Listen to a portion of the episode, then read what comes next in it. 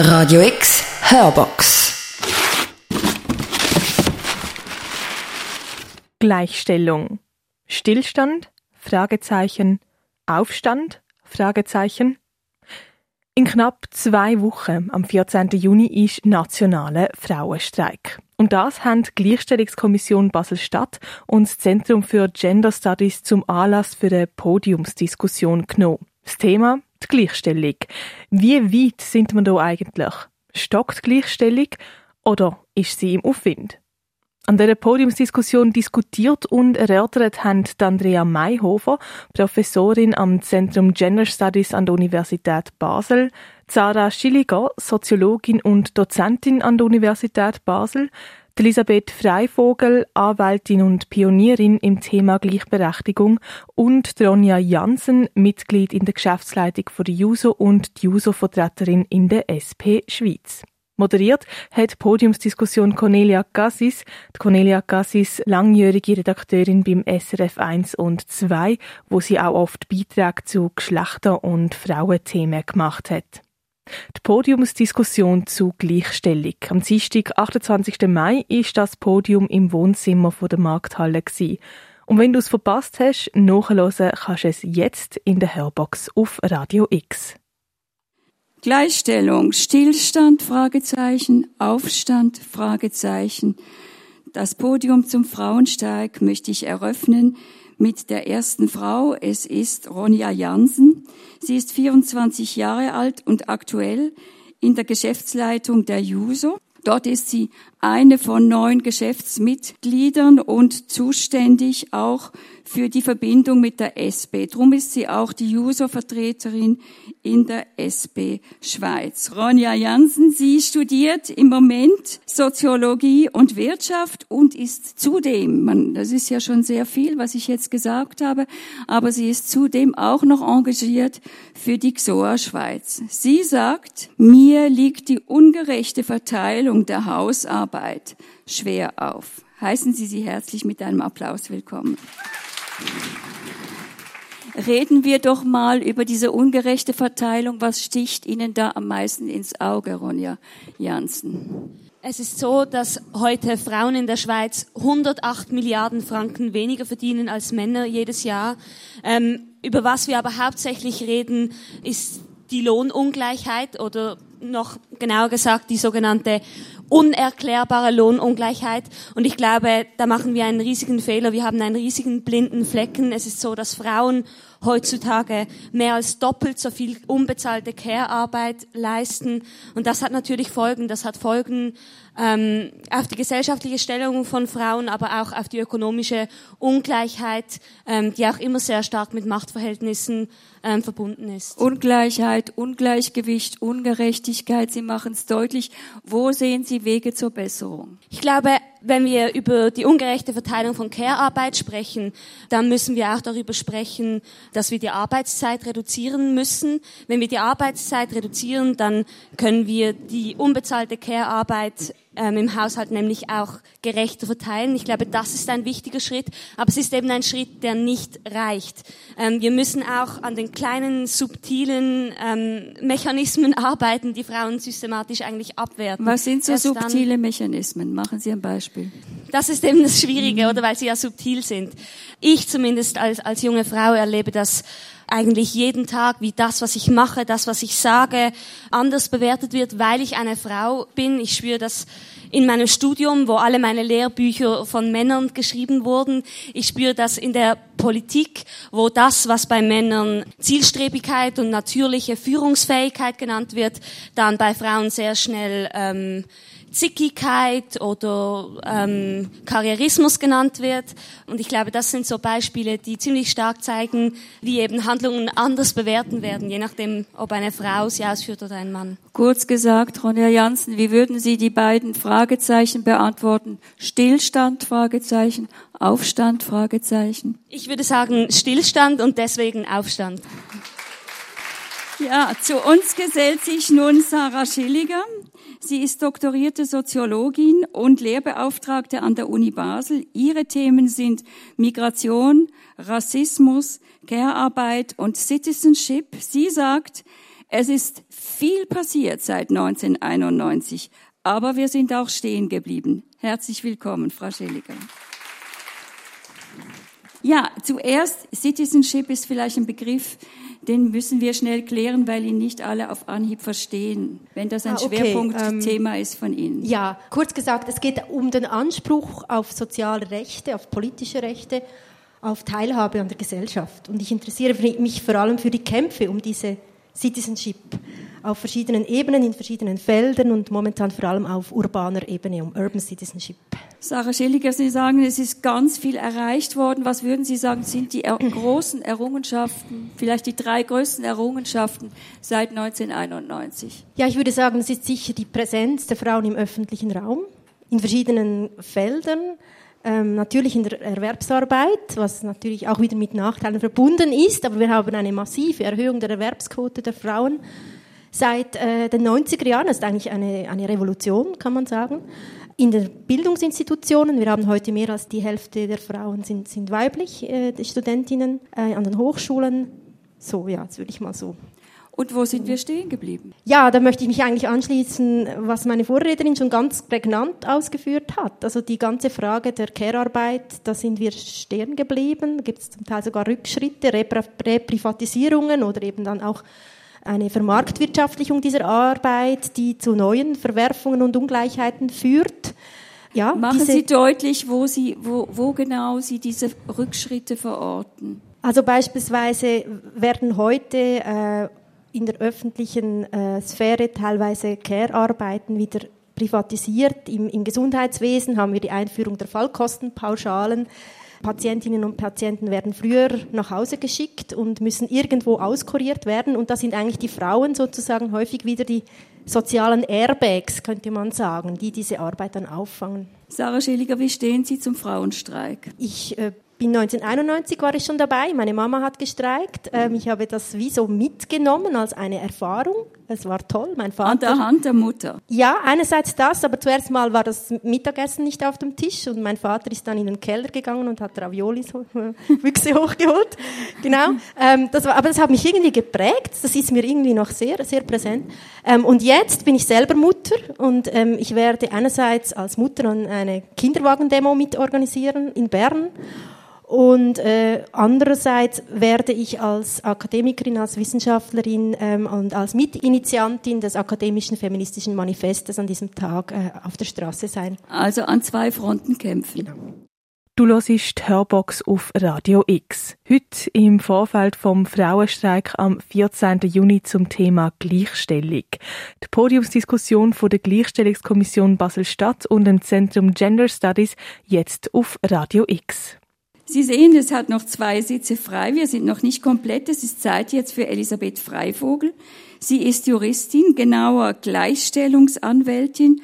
Auf diesem Gebiet hat sie sich auch wissenschaftlich engagiert und hat von der juristischen Fakultät den Ehrendoktor bekommen, besser gesagt die Ehrendoktorin.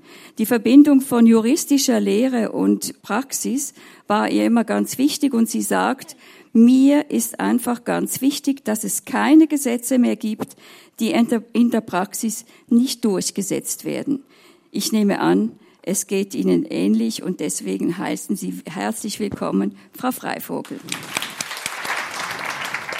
Gesetze, die es gibt, aber die in der Praxis nicht wirklich tragen. Ich nehme an, Sie denken da an die Lohnungleichheit. Unter anderem natürlich zentral an die Lohnungleichheit, aber eigentlich in erster Linie generell an das Gleichstellungsgesetz. Aber ich muss auch sagen, unter anderem, aber hier ist es besonders deutlich, dass es hapert bei der Durchsetzung. Das Gesetz ist ne, nämlich an und für sich ein sehr gutes Gesetz, so wie es aufgestellt ist. Man könnte juristisch und durchsetzungsmäßig viel damit anfangen, aber es wird eben nicht gemacht. und wo sehen Sie andere Lücken zwischen Theorie und Praxis? Es hapert bei der Gesetzgebung, bei den Revisionen, ins, insbesondere vor allem noch bezüglich Vereinbarkeit von Beruf und Kinder. Kinderbetreuung und zwar in dem Sinne, dass die Sozialversicherungen einerseits und das Steuerrecht, die Besteuerung andererseits meines Erachtens erheblich eine moderne neue Rollenteilung behindern, statt sie zu befördern. Das kann ich dann vielleicht noch ausführen, aber das ist zentral wichtig, wenn wir wollen, dass mehr Rollenteilung in moderner Hinsicht gemacht wird, mehr Männer auch Kinderarbeit machen und die Frauen auch berufstätig bleiben, auch bei Kindern, selbst bei Kleinkindern, dann muss zwingend die Gesellschaft die Gesetze, die Steuergesetze und die Sozialversicherungsgesetze so machen, dass eben eine solche Rollenteilung privilegiert wird oder jedenfalls nicht bestraft wird, wie das jetzt noch der Fall ist. Elisabeth Freivogel, ich nehme an, es gibt viele Nichtjuristinnen, Nichtjuristen im Publikum. Erklären Sie uns, wo ist denn die Haupthürde, dass etwas, was im Gesetz verankert ist, nicht wirklich im Leben greift? Also das, was ich jetzt zuletzt gesagt habe bezüglich Besteuerung, das ist natürlich eben noch auf Gesetzesebene nicht gemacht. Also fehlt es noch an der richtigen Gesetzgebung. Beispiel, es ist zwingend notwendig, dass endlich die Individualbesteuerung, die zivilstandsunabhängige Individualbesteuerung eingeführt wird und das verbunden mit angemessenen Abzugsmöglichkeiten für Drittbetreuungskosten von Kindern.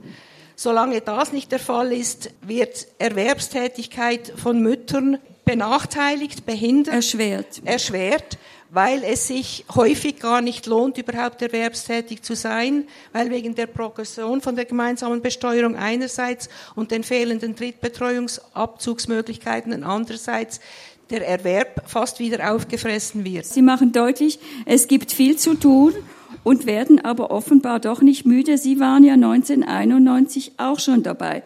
Was ist Ihre Erinnerung? Meine Erinnerung ist diejenige einer Juristin. Damals war, Entschuldigung, Sie müssen mich entschuldigen, ich hatte eine Operation an den Stimmbändern, deswegen töne ich ein bisschen eigenartig. Das ist nicht meine normale Stimme, aber ich kann sie im Moment nicht verändern. 1991, ja, da war ich unter anderem Vertrauensanwältin von Gewerkschaften auch und sah meine Rolle vor allem darin, aufzuklären, ähm, was legalerweise gemacht werden kann und welche Gefahren die Frauen laufen, wenn also sie... Sie haben sich mit Streikrecht Ja, mit Streikrecht. Ich bin auch Spezialistin im Streikrecht unter anderem damals gewesen. Und da hatte ich in meiner Erinnerung ein bisschen einen, einen harten Stand. Mein Anliegen war es eigentlich nur, dass die Frauen informiert sein sollten, was ihnen passieren kann. Das hat aber niemanden interessiert. Selbst bin ich schon damals selbstständig erwerbend tätig gewesen und Streik heißt ja Arbeitsniederlegung. Das macht eigentlich für selbstständig Erwerbende keinen großen Sinn.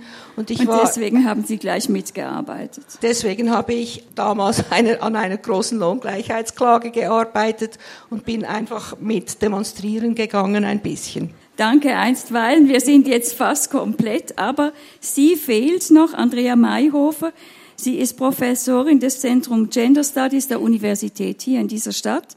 Von Haus aus ist sie Philosophin und Soziologin in der Diskussion hier und heute möchte sie nochmal auf einen anderen Gleichstellungsaspekt fokussieren, nämlich auf das Thema Sexualität. Sie sagt, solange sich die Sexualität nicht verändert, bleibt die Hierarchie zwischen den Geschlechtern erhalten. Wir können gespannt sein. Herzlich willkommen, Frau Mayhofer.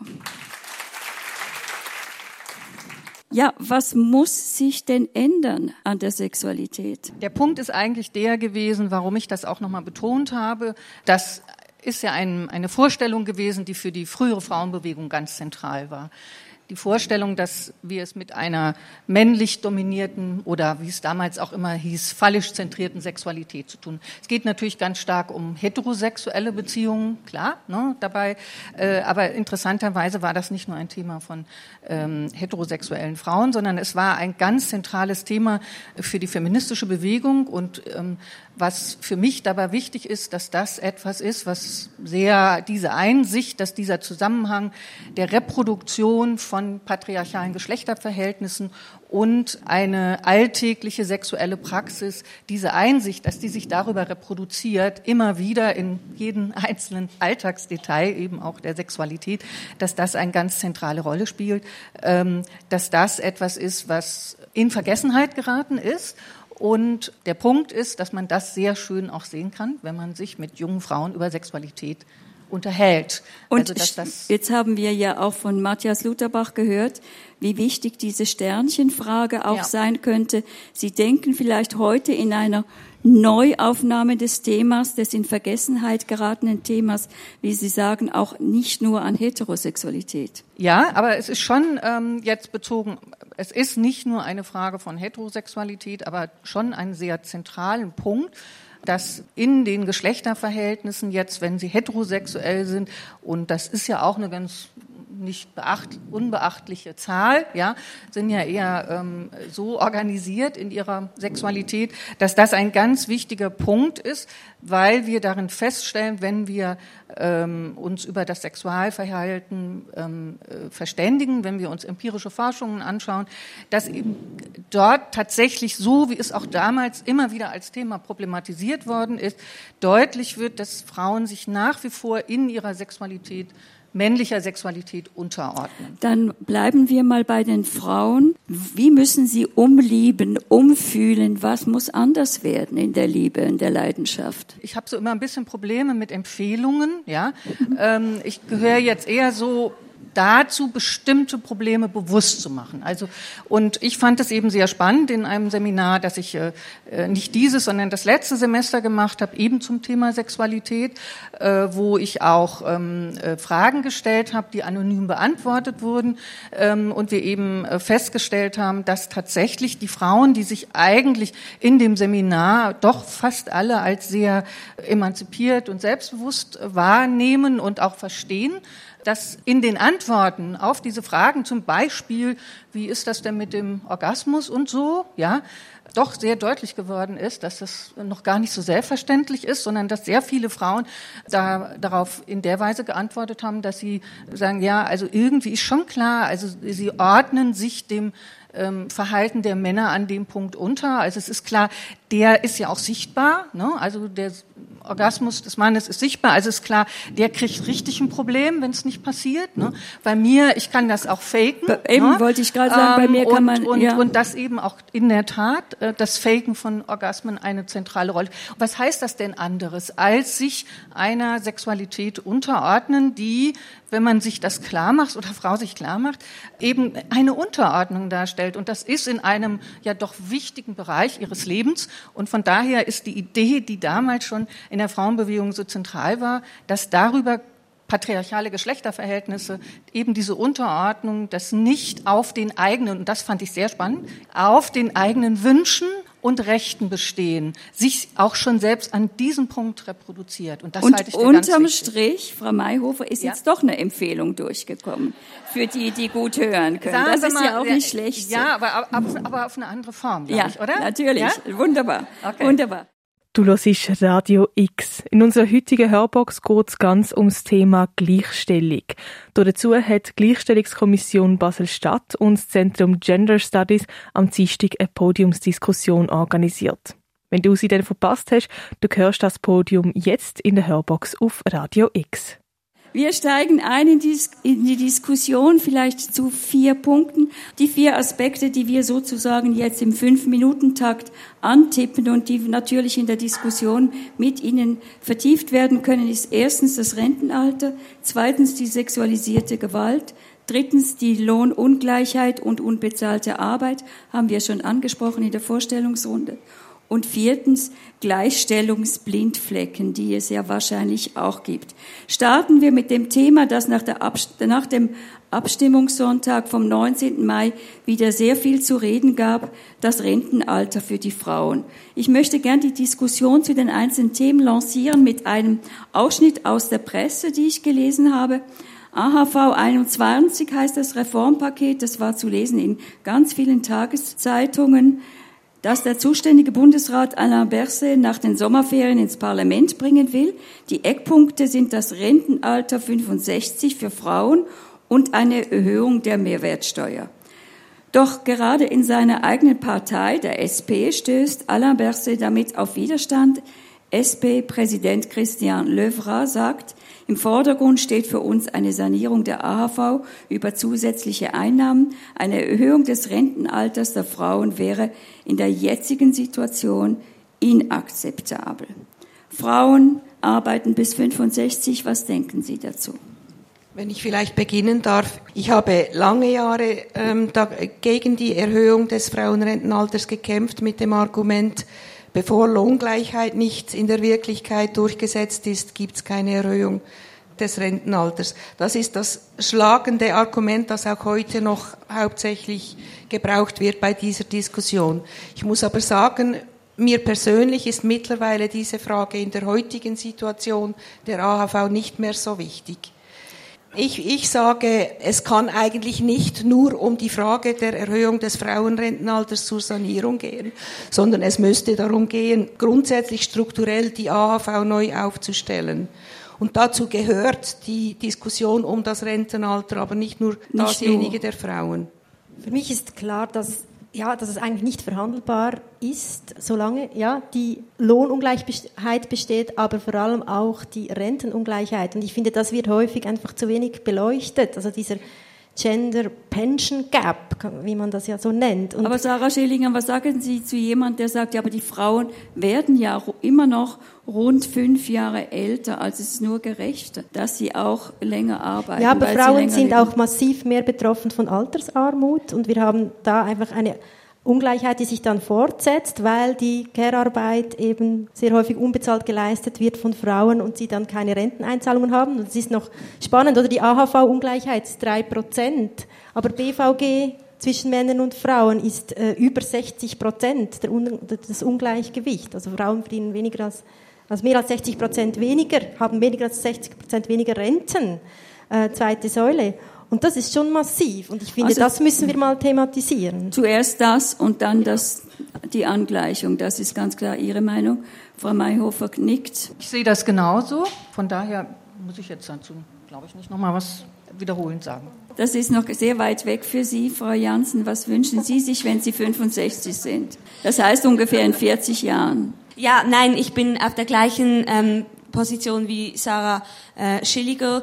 Aber was ich auch sehr wichtig finde, also für mich ist das Rentenalter 65 auch dann nicht einfach Peanuts, ähm, den wir irgendwie schlucken müssen. Es ist so, dass wir in den letzten Jahren immer produktiver geworden sind und es kann nicht sein, dass die Lösung dann ist, dass einfach alle mehr arbeiten. Ich glaube, die gesamte ähm, Lohnarbeitszeit ähm, aufs Leben gerechnet muss gesenkt werden und nicht erhöht werden. Das möchte ich einfach noch anfügen.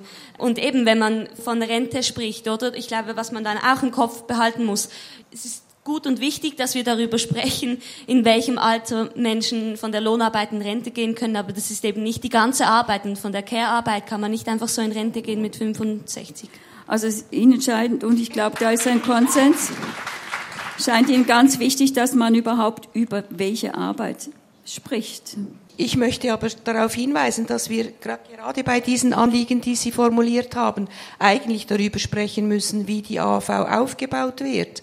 Dass es nämlich, wenn Care-Arbeit zentral wichtig sein soll, dann muss eben Care-Arbeit zum Aufbau beitragen, was heute nur im Rahmen der Gutschriften für die Kinderbetreuungsarbeit der Fall ist. Wenn es noch um andere Care-Arbeit gehen soll, dann braucht es eben strukturelle Revisionen der AAV. Erstens, das möchte ich betonen, dass, das ist nicht eine Frage des Rentenalters. Zweitens, jetzt wird ja wirklich ausschließlich über Erwerbsarbeit aufgebaut. Also ist die Erwerbsarbeit zentral wichtig und solange die Frauen nicht gleich erwerbstätig sind, bauen sie nicht die gleichen Renten auf. Zweitens ist es immer noch zivilstandsabhängig, wie die AHV aufgebaut wird.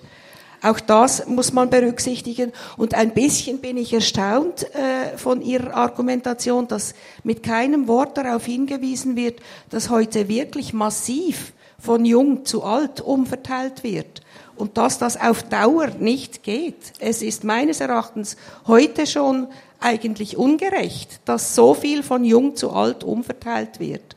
Und auch das hängt, hängt natürlich mit dem Rentenalter zusammen. Ähm, für mich ist ganz klar, ähm, ich, äh, mir ist das ein Anliegen, dass auch meine Großmutter und auch mein Großvater eine existenzsichernde, anständige Rente haben. Und die Trennlinie, die ich sehe in der Gesellschaft, die verläuft nicht zwischen jungen Menschen und alten Menschen. Die verläuft zwischen reichen Menschen und armen Menschen, das ist ganz klar, oder? Weil ich meine, wenn wir es uns heute anschauen, ähm, ich bin mit Ihnen einig, es braucht Reformen. Es braucht nämlich einen Wandel vom Geld in der zweiten Säule in die erste Säule, weil da, wie Frau Schillinger auch schon, auch schon gesagt hat, dort die Ungleichheit massiv kleiner ist. Das ist ein Punkt. Und der zweite Punkt ist auch eben, wenn Sie sagen, ähm, es wird eben umverteilt von jung zu alt, dann möchte ich dem einfach entgegensetzen. Ähm, wir haben heute in der Schweiz eine Kapitalquote von 35 Prozent. Das heißt, 35 Prozent des Geldes, das erwirtschaftet wird, das fließt nicht in Löhne, sondern in Kapitaleinkommen. Und das ist Geld, das gar nicht AHV-pflichtig ist, oder? Zum Beispiel, also da müsste man doch auch ansetzen, oder? Also es wäre doch auch eine Option, dass man dafür sorgt, dass alle Menschen, die Einkommen haben, auch wirklich in die Rente einbezahlen und nicht einfach die, die Pech gehabt haben und arbeiten müssen für ihr Geld. Sarah Schilliger nickt, Andrea Mayhofer nickt. Absolut einverstanden.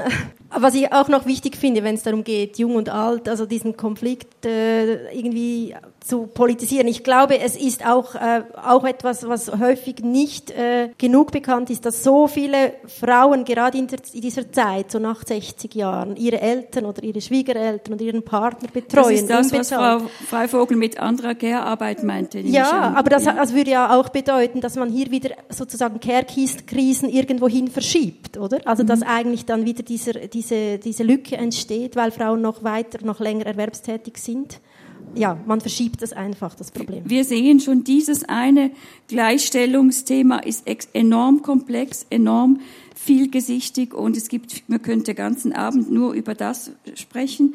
Aber mit Hinblick auf diese vielen Themen möchte ich gern das Thema wechseln und zur sexualisierten Gewalt kommen. Das hat ja in, letzten, in, in der letzten Woche auch sehr zu reden gegeben, leider hoffentlich länger oder hoffentlich länger als nur in der letzten Woche.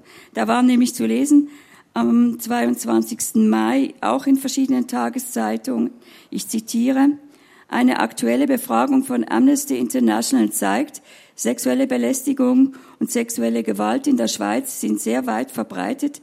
Das hat auch mit dem veralteten Sexualstrafrecht zu tun. Dieses soll nun modernisiert werden. Thema Sexualität, Andrea Mayhofer, Thema Recht, Elisabeth Freivogel. Ich würde deswegen auch nochmal auf diese Frage mit der Sexualität zurückkommen. Also, weil natürlich genau eine Nicht-Reflexion einer bestimmten Vorstellung und Praxis von männlicher Sexualität natürlich auch mit sexueller Belästigung, sexueller Gewalt zu tun hat. Also, die hängen ja ganz konstitutiv und eng miteinander zusammen. Das heißt, wenn darüber nicht weiter geredet reflektiert, das kritisiert wird, wird sich auch bezogen auf das Verhalten von Männern gegenüber Frauen bezogen in diesen Bereichen nicht verändern. Ja, weil das hängt so eng miteinander zusammen, diese Vorstellung der Verfügbarkeit. Also von daher finde ich, da wird sehr deutlich, dass es nicht nur um die Frage der Sexualität im Privatleben geht, also jetzt untereinander und was das bedeutet für die Reproduktion der Geschlechterverhältnisse, sondern eben auch, wie sich Männer in einem Kontext des öffentlichen, aber auch privaten Bereichs verhalten. Und von daher finde ich, ist das ein ganz zentrales Thema, auch darüber, nicht nur über die sexuelle Gewalt oder Sexualitätsgewalt zu reden, sondern wirklich über das Thema der Sexualität, weil das gar nicht voneinander zu trennen ist. Und deswegen ist das für mich ein ganz, ganz wichtiges Beispiel. Und, ein wichtiges und das wird ja auch an der MeToo-Debatte sehr deutlich, weil also wenn man schaut, ja. wie Männer darauf reagieren, dass das ja immer wieder mit einer bestimmten Vorstellung, aber das gehört zu mir als, ja, das ist doch, was wollen die denn? Ja, wenn man irgendwie sagt, ja, eine Neuerung des Sexualstrafrechts, dass es eben Nein, Nein heißt, dann haben Sie schon das Gefühl, dann weiß ich gar nicht mehr, was ich machen darf, dass ich dies noch machen. Das ist ein Ausdruck eines bestimmten Vorstellung von Sexualität und auch von Männlichkeit und sich in einem bestimmten Kontext dann sofort verunsichert zu fühlen. Und das finde ich, ähm, da, da wird deutlich, wie eng das miteinander ist. Und Verunsicherung ist ein wichtiges Stichwort, weil ich natürlich weiß, durch unser Vorgespräch, dass Ihnen auch in diesem Bereich Ambivalenzthemen sehr wichtig sind. Wo orten Sie in Bezug auf sexuelle Belästigung, sexuelle Gewalt, ähm, Anmache wichtige Ambivalenzthemen, die Sie vielleicht jetzt kurz benennen können? Ein ähm, Moment der Ambivalenz, äh, vielleicht ist das jetzt äh, ein bisschen problematisch, wenn ich das sage, aber äh, es ist ja noch nach wie vor so, wenn man äh, mit äh, jungen Männern redet, auch mit Sternchen, ja, Männer reden, dann, dann wird schon immer wieder deutlich, dass die Vorstellung, dass sie ja doch diejenigen sein müssen, wenn sie mit einer Frau irgendwas zu tun haben wollen, ähm, dass sie die Aktiven sein müssen, nach wie vor. Und das von daher, da wird eben genau auch wieder dieses, dieses doch noch traditionelle Geschlechterverhältnis äh, ambivalent auch reproduziert. Und, Und das führt für, für bestimmte Männer auch, äh, also junge Männer auch, zu dem Gefühl, ja, äh, irgendwie ist das uneindeutig. Also ich fände das dann schon besser, es wäre etwas klarer, ja, also auch wie sich Frauen dann selbstbewusster verhalten würden und, und, und und an dem Punkt Nein sagen oder auch selber aktiv werden, wenn sie etwas möchten. Also dann ist es nicht die Vorstellung, aber eigentlich muss ich jetzt doch aktiv werden, weil es wird ja eigentlich von dieser Frau von mir erwartet. Und das höre ich ganz oft ja, von äh, jungen Männern. Und ich finde, das, das, das, das, ist zum Beispiel so eine Ambivalenz. Das Sexualstrafrecht müsste auch. modernisiert werden, ist in diesem Lied zu lesen. Frau Freivogel, klären Sie auf, warum ist das Gesetz von gestern?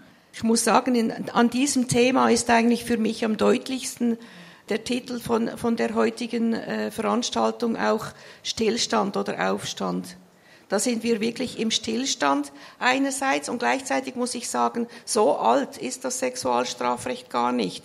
Und ich erinnere mich, ich habe mich an, zu, bei diesem Zusammenhang extra wieder nachgeschaut, wann das genau war. 1990 erst war die letzte Sexualstrafrechtsrevision.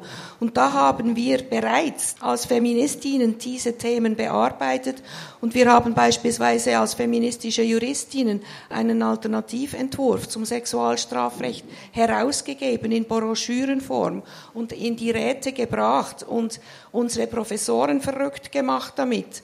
Wir haben damals, äh, der Titel war Sexualstrafrecht aus feministischer Sicht, Straftaten gegen die sexuelle Integrität und Selbstbestimmung und haben damals bereits Vergewaltigung definiert als nicht nur vaginale, sondern auch orale oder anale Penetration nicht nur von Frauen, sondern auch von Männern, die waren bei uns eingeschlossen, gegen den Willen. Punkt. Fertig.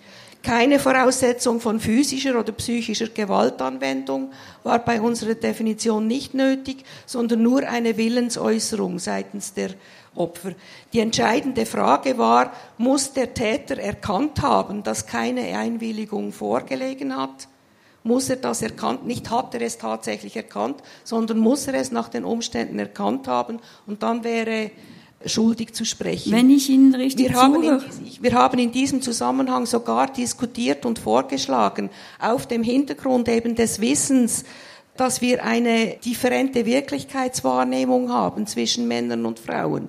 Damals viel, noch viel stärker als heute, ob man nicht auch sogar Fahrlässigkeit strafbar machen müsste. Also das ist 29 Jahre das, her. Das ist 29 Wenn ich richtig Jahre rechne, her. Warum sind Sie nicht durchgedrungen mit das dem, Einzige, was uns was jetzt damals, allen ja, einleuchtet? das Einzige, was damals durchgekommen ist, immerhin, muss ich sagen, ist die Strafbarkeit der Vergewaltigung auch in der Ehe. Die war nämlich überhaupt nicht strafbar vorher.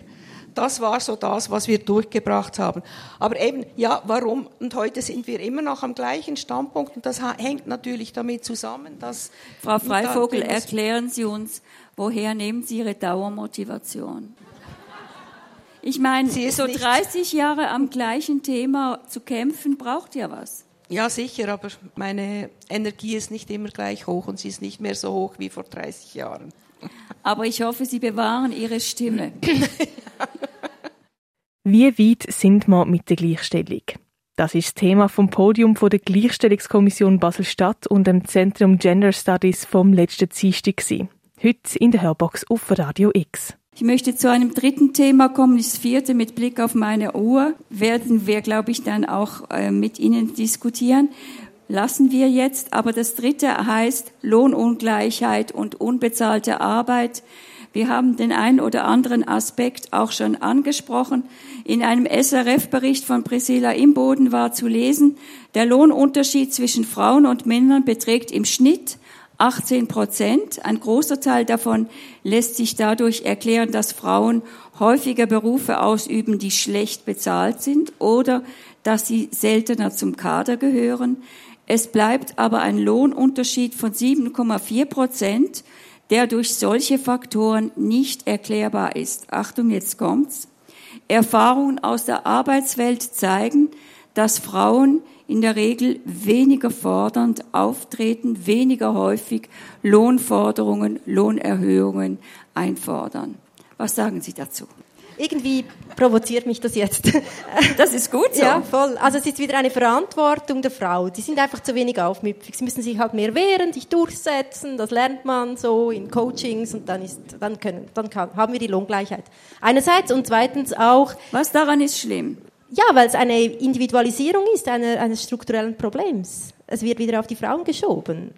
Und das Zweite ist aber auch, dass man eben so stark auf diese, ich finde die ganz zentral, die Lohnungleichheit, aber das macht eben einen Teil aus, schlussendlich. Das sind, das hat Mascha Madurin eindrücklich ausgerechnet, ist die eigentliche Lohnlücke, das sind 28 Milliarden Unterschied zwischen Männern und Frauen pro Jahr an Verdienst. Aber die restlichen 80 Milliarden gehen eben auf die ungleiche Verteilung der bezahlten und unbezahlten Arbeit zurück. Und das sind dann schon mal noch andere Dimensionen. Das ist ja auch etwas, was Sie, Frau Janssen, ganz fest äh, fokussieren, diese ungleiche Verteilung. Ja, total. Das ist etwas, das mich, das mich sehr ähm, stark empört. Und noch zu dem, was Sie, also eben diese massive Zahl, ähm, die, die uns Frauen einfach fehlt am Ende des, des Monats und die eben auch Folgen hat auf die gesellschaftliche Verteilung der Macht, wie auch eben ähm, des Geldes. Ähm, aber was mich auch noch, ja, also mich hat natürlich auch empört, diese Individualisierung, ja, tretet halt ein bisschen selbstbewusster auf und so. Aber mich hat schon vorher eigentlich recht viel gestört, äh, dem, was Sie vorgelesen haben, nämlich einerseits irgendwie diese unsägliche Trennung zwischen erklärbarem und unerklärbarem Teil der Lohnungleichheit. Ähm, das kann ich nicht haben eigentlich, weil Sexismus ist nicht besser, ähm, wenn er versteckt ist, als wenn er irgendwie nicht versteckt ist. Ähm, und irgendwie das ist ja eigentlich der Kern der Sache, oder? Das, das einerseits, jetzt habe ich gerade meinen Faden ähm, das kommt davon, verloren. wenn man sich so furchtbar aufregt über ja, die Medien. Diese emotionalen Frauen immer, oder? Ja. Andrea Mayhofer. Ich würde gerne an dem einen Punkt nochmal, also ich finde schon, dass das Argument, dass Frauen anders auftreten können, jetzt nicht so abwegig. Ja, also wir wissen einfach, wenn da ein bestimmtes Coaching stattfindet, äh, dass tatsächlich etwas passiert. Und ich finde das nicht so. Äh, es erklärt nur das Grundproblem nicht und es löst das Grundproblem nicht. Das finde ich vollkommen richtig. Aber es, es ist nur als eine Individualisierung die könnte ja auch kollektiv passieren. Ne? Also deswegen, und ich würde gerne an einen anderen Punkt einsteigen. Also, dass jetzt immer wieder gefallen ist, dieses Problem, die Frauen leisten so viel unbezahlte Arbeit. Und da komme ich jetzt sozusagen wirklich von einer ganz anderen Ecke, nämlich meiner, meinen oder unseren empirischen Forschungen, wo wir junge Leute fragen, wie sie sich Familienplanung vorstellen, ähm, wie das dann mit Beruf und Familie geht. Und wir stellen einfach fest, dass die Frauen von vornherein für sich sagen, ich bin letztlich die Hauptverantwortlich und zwar nicht, weil es mir zugeschrieben wird, sondern weil ich es möchte. Ja, und ich finde, wir dürfen diese Ambivalenz, die da drin liegt, dass sehr, sehr viele Frauen gar nicht bereit sind, ich sage es jetzt mal extra provozieren, gar nicht bereit sind, sich vorzustellen, eigenständig über ihre Berufstätigkeit sich und ihre Kinder ernähren zu können. Es aber von ihren Männern erwarten, wenn sie heterosexuell sind. Ja, von ihren Männern erwarten. Und da kann man einfach nochmal fragen, was heißt das denn eigentlich? Also geht es immer nur um diese strukturellen Geschichten darauf bezogen, worüber wir jetzt geredet haben?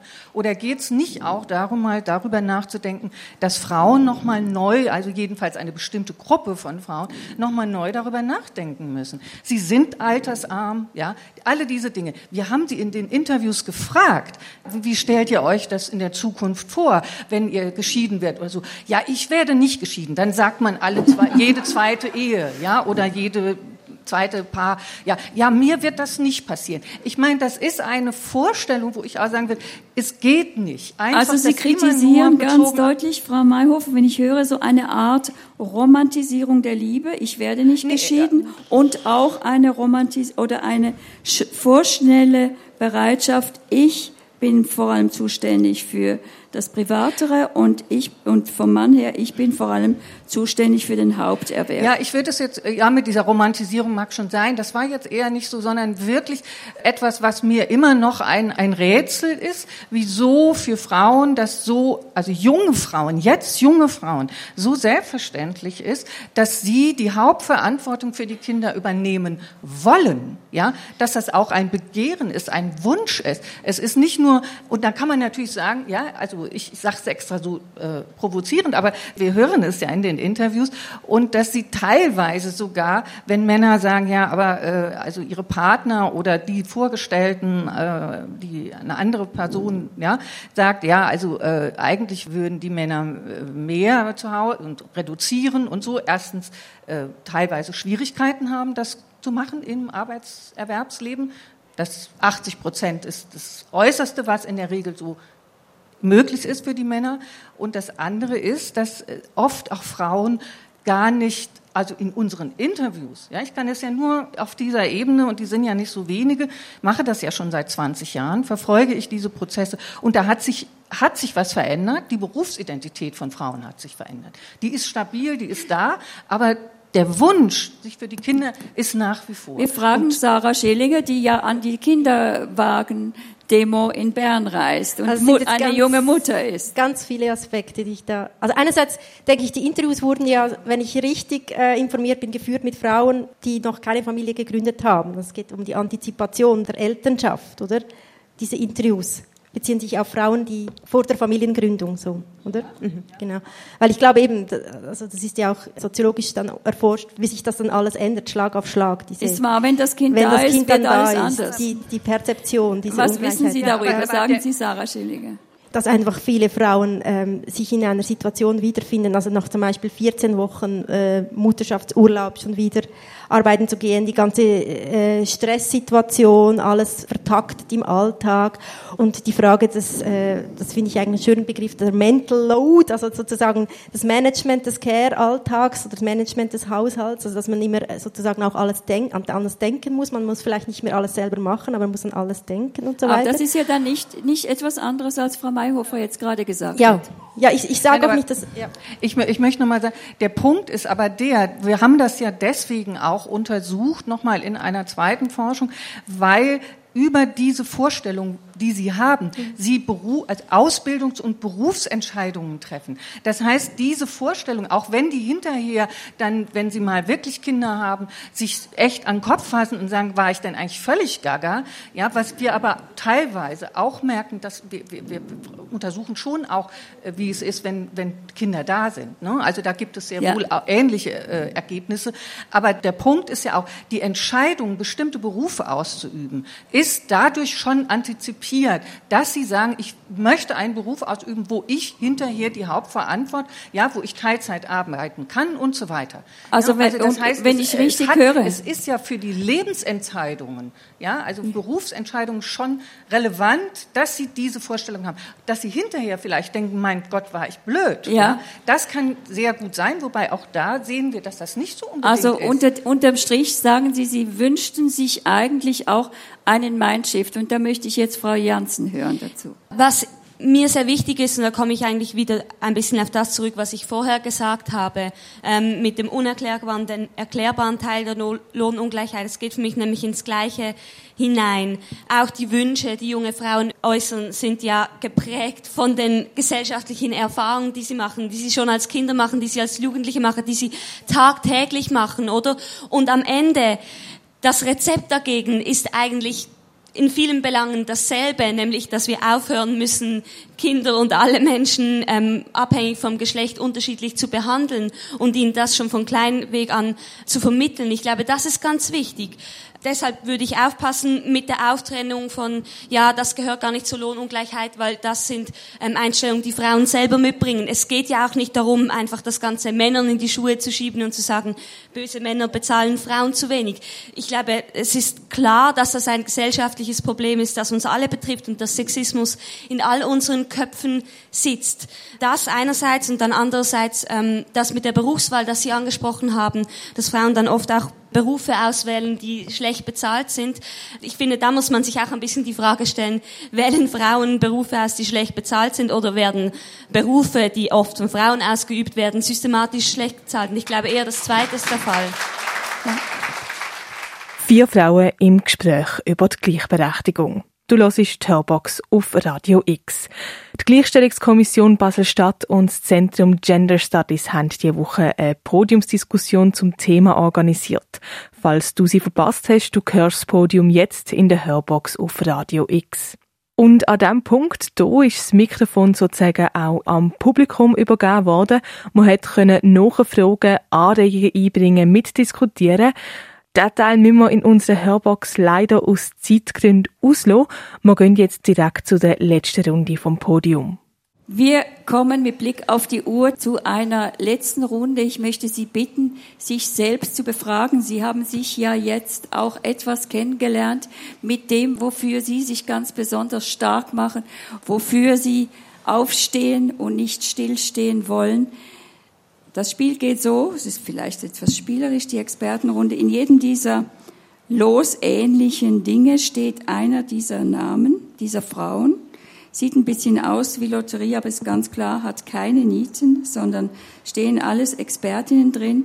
Und sie ziehen jemand und der Person, die sie ziehen, stellen sie eine Frage. Ich habe Frau Freivogel gezogen und ich möchte Sie gerne fragen, wenn Sie heute 16 Jahre alt wären, was würden Sie für einen Beruf oder für ein Studium wählen? Nochmals Juristin oder ist das zu frustrierend? Jurisprudenz. Da haben wir jetzt eine Teilantwort auf Ihr Dauerengagement. Das ist wunderbar. Frau Freivogel, wen haben Sie gezogen? Ich habe Andrea Mayhofer gezogen. Ich möchte dich fragen, gerade im Anschluss an das letzte Votum von Sarah, wie du mit dieser Ambivalenz umgehst. Ich, ich äh, befinde mich in derselben Ambivalenz. Ich in dem, was ich tendiere, manchmal zu nennen, die Schweizer Frauen haben das Problem, dass sie das, den Batzen und das Weckli möchten. Sie möchten nämlich völlig frei entscheiden können, ob sie berufstätig sind, in welchem Ausmaß sie berufstätig sind und ob sie Kinder haben wollen oder nicht, ob sie beides haben wollen, ob sie Hausfrauen sein wollen und in jeder dieser Formen wollen sie abgesichert sein. Wie stehen Sie zur Ambivalenz, die zum Beispiel jetzt auch ein bisschen aufgebrochen ist durch Sarah Schilliger? Kurze Antwort, Andrea Mayhofer. Ich finde das schwierig, kurze Antwort. Ich hätte wahnsinnige Das kann Lust. ich mir vorstellen, das ist bei Professorinnen Ja, ja, ja, ich wollte ja nur sagen, ich hab, hätte jetzt wahnsinnige Lust, genau länger länger darüber zu reden, weil ich glaube, wir sind gerade an einem super spannenden Punkt und ich würde sagen, das hat was mit Generationen zu tun, es hat aber nicht nur, ja, ähm, weil wenn ich da überlege, wie ich mich als Mutter verhalten habe, wenn ich das mal so sagen darf, dann würde ich sagen, ich habe das Muttersein geliebt und liebe es nach wie vor. Das ist nicht der Punkt. Ja, also das ist, äh, da, da wäre ich jetzt hätte ich wirklich mein Problem. Ja, also wenn man das gegeneinander ausspielt. Ne? Ich würde aber sagen, das ist eine Ambivalenz. Das ist eine wahnsinnig schwierige Geschichte. Ich habe jetzt bezogen auf bestimmte Tendenzen innerhalb dessen, was ich in der Empirie sehe, äh, ja, wenn wir das, wenn wir diese Befragung machen. Und ich habe das Gefühl, da ist an manchen Punkten wir haben die ja auch gefragt, die denken nicht darüber nach, welche Folgen das hat. Das haben ja? Sie so deutlich gesagt, Frau Mayhofer. Ich glaube, wir haben das richtig gut verstanden und Sie haben das auch mit Nachdruck gesagt. Was, was ist Ihre Frage? Wen haben Sie gezogen? Ich habe Sie gezogen. Und ich hätte jetzt gerne genau nochmal an dem Punkt ähm, äh, ja, wie, wie, wie, wie sie sich vorstellt, dass diese Lösung sinnvoll sein könnte. Also diese Ambivalenz, über die wir jetzt gesprochen haben. Ne, weil das ist, ich, ich denke, das ist eben nicht nur eine Generationenfrage, sondern es ist wirklich ein ganz reales Konfliktpotenzial, das die Frauen auf eine, mit Sternchen auf eine bestimmte Weise haben, aber zunehmend eben auch Männer auch. Es geht um die Vereinbarkeit von Familie und Beruf. Ja? Und, das ist ähm, aber ganz schlau, so in ja. die Frage ganz viel aussagen. Ja, haben Sie aber, die Frage aber, verstanden? Aber, ja, weil ich, Frau Janssen, ja, weil ich haben Sie verstanden, was Frau Mayhofer Wie Sie da jetzt noch dagegen argumentiert, das fände ich jetzt spannend, also, weil ich habe das Gefühl, da, da ist noch was. Also ähm, ich, ich bin nicht ganz sicher, wirklich ähm, wegen der Frage. Die Frage ist, wie wir ähm, die Perspektive zusammenbringen können, dass Frauen gerne ähm, auch Care-Arbeit leisten und trotzdem irgendwie auch Lohnarbeit leisten können sollen, oder? Äh, ich würde es nochmal zuspitzen, auch, ich sage es jetzt nochmal provokant, bereit sind, eine Erwerbstätigkeit auszuüben, wenn sie es könnten, ja, gesellschaftlich zugelassen ist, möglich ist, dass sie von ihrer eigenen Arbeit leben können. Ja, das ist meine Frage, weil da ist ein großer Gap in der Lebensentscheidung von Männern, Frauen, Aber Sternchen und die hat nicht nur mit der sozialen Situation zu tun. Also ich jetzt persönlich als Ja, ich glaube, Sie sind persönlich gefragt. Für mich ist es eine ist es eine ähm, sehr schwierige Frage, weil ich ähm, ich muss sagen, ich, ich lebe in einem also ja relativ linken äh, Umfeld, bei, da, bei dem man eigentlich denken sollte, das ist sollte für mich relativ ähm, einfach sein, aber ich spüre eigentlich immer noch ähm, sehr stark den Druck, dass, dass ich als Frau, also dass ich mich als Frau halt entscheiden muss oder ob ich irgendwie Familie haben will oder ob ich Erwerbsarbeit leisten möchte. Für mich ist die Hauptschwierigkeit dabei eigentlich, dass ich das Gefühl habe, dass ich irgendwie immer noch sehr stark vermittelt bekomme, dass wenn ich mich dafür entscheide, Mutter zu sein, dass das dann behaupten muss, dass ich mich selber aufgebe. Und ich glaube, das ist wie der Punkt, den ich sehr schwierig finde und ich glaube, das ist auch ein Punkt, an dem wir ähm, politisch arbeiten müssen. Und für mich ist es so, also wenn ich mir überlege, wie, wie, wie wir ähm, an einen Punkt können, wo wir das besser miteinander vereinbaren können, Lohnarbeit und Care-Arbeit, dann ist für mich eigentlich das Wichtigste eben, dass wir die Arbeitszeit verkürzen. Es reicht nicht alleine aus, aber das ist für mich das Wichtigste und ich, das bevorzuge ich auch über die Lösung mit dem bedingungslosen Grundeinkommen, weil ich bin der Meinung, dass wir nicht ähm, die häusliche Sphäre ökonomisieren müssen, sondern dass wir die Care-Logik eigentlich auf die gesamte Gesellschaft anwenden müssen. Aber ich weiß nicht, ob das jetzt eine. Doch, das ist das eindeutig war. eine Antwort, Frau Janssen. Und ich, Sie haben noch eine Frage zu gut. Stimmt. Ähm, ja, ich habe Sarah Schilliger gezogen und was mich interessieren würde, du ähm, hast es ja auch schon erwähnt, du hast dich sehr stark mit Care-Migration ähm, auch auseinandergesetzt und die Frage, die sich ähm, für mich daraus ergibt, ist, ähm, wie können wir dafür sorgen, dass wenn wir sagen, wir kämpfen für die Gleichstellung von Frauen, dass damit eben dass damit eben nicht nur, ähm, dass wir am Ende nicht nur für weiße Cis-Frauen, die heterosexuell sind und hier mit Schweizer Pass geboren wurden, wie können wir ähm, diese Kämpfe zusammenführen? Was sind die wichtigsten, wichtigsten Punkte dafür? Ui, hui, Frau Schilliger. Wir haben leider nicht mehr so viel Zeit für Ihre differenzierte ja. Antwort, die Sie durchaus geben könnten. Also vielleicht ein Element, wirklich nur ein Element, und äh, das hat auch mit Basel zu tun. Also hier haben in, in Basel haben sich Frauen angefangen zu organisieren, Care-Arbeiterinnen aus Osteuropa. Sie haben uns vorgemacht, wie sie diese unsichtbare Arbeit im Haushalt sichtbar machen können, wie sie einen Gerichtsprozess angezettelt haben, um den tiefen Lohn, den sie verdienen und die wenigen Arbeitsstunden, in denen sie überhaupt entlöhnt werden, etwa sechs Stunden, sie müssen aber 24 Stunden präsent sein, das irgendwie einzuklagen. Und ich finde, da sehen wir ein, ein Beispiel der Politisierung dieser unsichtbaren Arbeit. Und das ist eigentlich für mich eine Avogarde, diese Care-Arbeiterinnen, die, die haben, obwohl sie überhaupt nicht hier heimisch sind, obwohl sie die Sprache häufig nicht kennen, obwohl sie das Rechtssystem nicht kennen, haben sie äh, diesen Kampf geführt. Und ich finde, eigentlich sollte am 8. März auch im Zentrum stehen, sich eben mit verschiedenen feministischen Bewegungen innerhalb der Schweiz, aber auch äh, transnational zu, zu, zu, verbinden. Sie haben gerade ein Datum genannt, 8. März. Äh, Entschuldigung, ich meine am, am 14. Juni. Also am 14. Juni, wollte ich gerade sagen. Nur ein Satz. 14. Juni. Von Frau Schilliger wissen wir schon, was sie, was sie vorhat am 14. Juni. 14. Juni, streiken Sie ja oder nein? Ja, klar. Äh, ja, ich, ich meine, äh, wobei bei mir ja nicht klar ist, ist es die bezahlte oder unbezahlte Zeit, die ich streike. Ne? Also das ist bei der Uni noch nicht ganz geregelt. Das ist ein bisschen kompliziert und wir arbeiten ja sowieso viel mehr, als wir bezahlt werden. Also in dem Sinne kann ich dann immer irgendwie, ja, wir streiken. Ja, wir, wir sind auch dabei. Frau Janssen?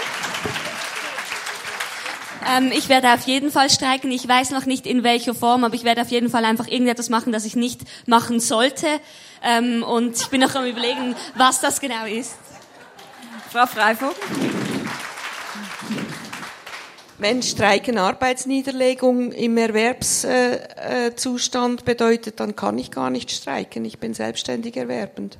Ich kann nicht streiken. Aber Sie kämpfen weiterhin für das, was Sie jetzt heute deutlich gemacht haben. In also reduziertem Ausmaß. Wie gesagt, habe ich nicht mehr, ich bin 66 und ich kämpfe nicht mehr wie vor 40 Jahren oder vor 30 Jahren. Aber es gibt ja eine Großmütterrevolution und ich ja, nehme an, Frau Freivogel, ja. da sind Sie herzlich willkommen. Ja, so oder so. Wir sind bewegt und bleiben es. Elisabeth Freivogel, Ronja Jansen, Andrea Mayhofer und Sarah Schilliger. Ich danke Ihnen für dieses anregende und sicher auch auf jeden Fall angeregte Gespräch.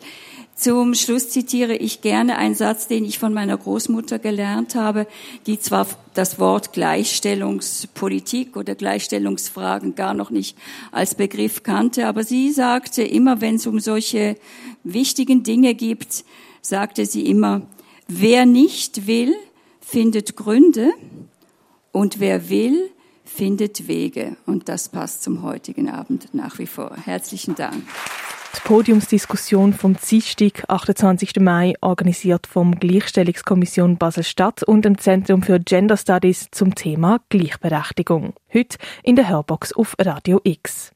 Zusammen diskutiert haben Andrea Mayhofer, Professorin am Zentrum Gender Studies an der Universität Basel, Sarah Schilliger, Soziologin und Dozentin an der Universität Basel, Elisabeth Freivogel, Anwältin und Pionierin im Thema Gleichberechtigung und Ronja Jansen, Mitglied in der Geschäftsleitung von der JUSO und die JUSO-Vertreterin in der SP Schweiz. Moderiert hat die Podiumsdiskussion Cornelia Cassis. Sie hat lang bei SRF 1 und 2 geschafft, wo sie auch oft Beiträge zu Geschlechter- und Frauenthemen gemacht hat. Und apropos Frauenstreik, Radio X sendet am 14. Juni zusammen mit Rabe und Kanal K das Radio Frauenstreik. Weitere Informationen und das ganze Programm vom Radio Frauenstreik findest du online auf radiofrauenstreik.ch. Für Radio X, die Claire Mikalev.